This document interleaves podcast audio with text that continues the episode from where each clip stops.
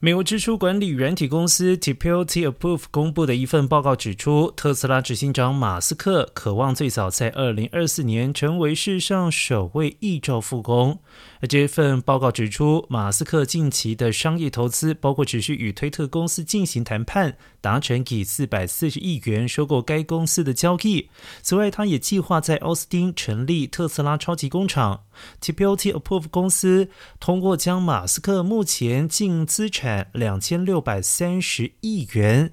与从二零一七年以来的收入同比增长进行比较，预测他的财富将超过一兆元。而根据世界银行数据显示，马斯克目前净资产大约相当于捷克共和国全部的国内生产毛额 GDP，而该国是一个拥有一千零七十万人口的中国国家。